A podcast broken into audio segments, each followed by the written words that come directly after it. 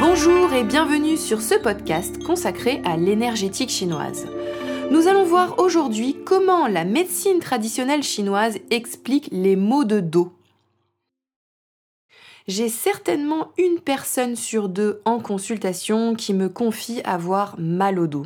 Douleur en haut du dos, douleur cervicale, douleur au milieu du dos, douleur en bas du dos au niveau des lombaires. Le mal de dos touche énormément de personnes. Alors comment ça s'explique en médecine chinoise?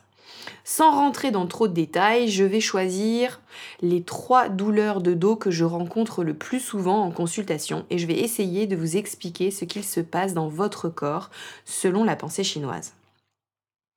Premier type de douleur, les tensions musculaires dues au stress ou à une mauvaise position ou une position statique, comme être assis devant son ordinateur toute la journée. Ce sont des personnes qui ont souvent mal en haut du dos, au niveau des cervicales, des trapèzes et parfois même dans tout le dos. Ce sont plutôt des douleurs fixes et aiguës. Dans ce cas, on explique cela par une stagnation de chi d'énergie et de sang dans la zone. Tout ce qui stagne provoque de la douleur.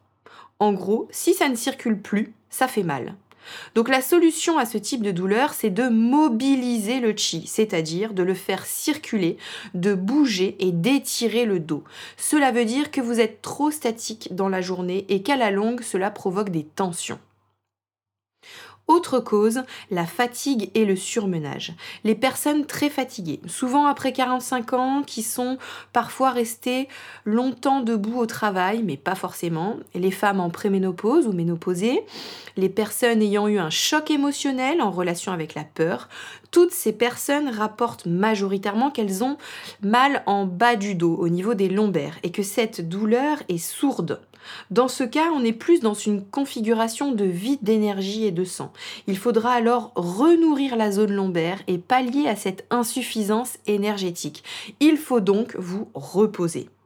Enfin, les excès climatiques comme attraper un coup de froid ou rester dans un endroit très humide longtemps peuvent, si on est un peu fatigué, favoriser l'invasion de froid ou d'humidité dans les méridiens au niveau du dos, des épaules et provoquer des douleurs erratiques, c'est-à-dire des douleurs qui se déplacent. Ce ne sont pas des douleurs fixes.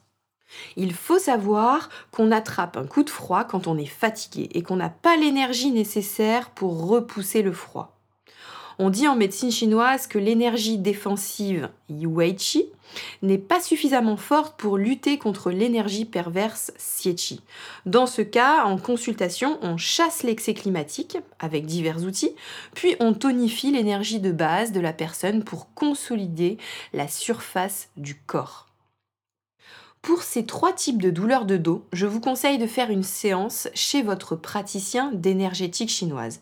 Il dispose de plusieurs outils qui peuvent grandement vous soulager et vous mettre sur la voie de la guérison. Il faut souvent plusieurs séances pour vous en débarrasser définitivement, mais les séances seront vraiment bénéfiques si vous changez aussi des choses dans votre quotidien. Si vous ne changez rien, les séances vous soulageront, mais les douleurs reviendront certainement. Vous pouvez mettre en place des choses simples chez vous et au travail pour éviter que le mal de dos revienne. Voici quelques exemples pratiques. Mettez une bouillotte sur les lombaires le soir, c'est un vieux remède de grand-mère mais qui fait un bien fou. Faites des étirements quotidiens, matin et soir. Il y a énormément de vidéos sur YouTube qui peuvent vous inspirer, vous accompagner. Levez-vous toutes les heures au bureau pour faire circuler les liquides et l'énergie du corps.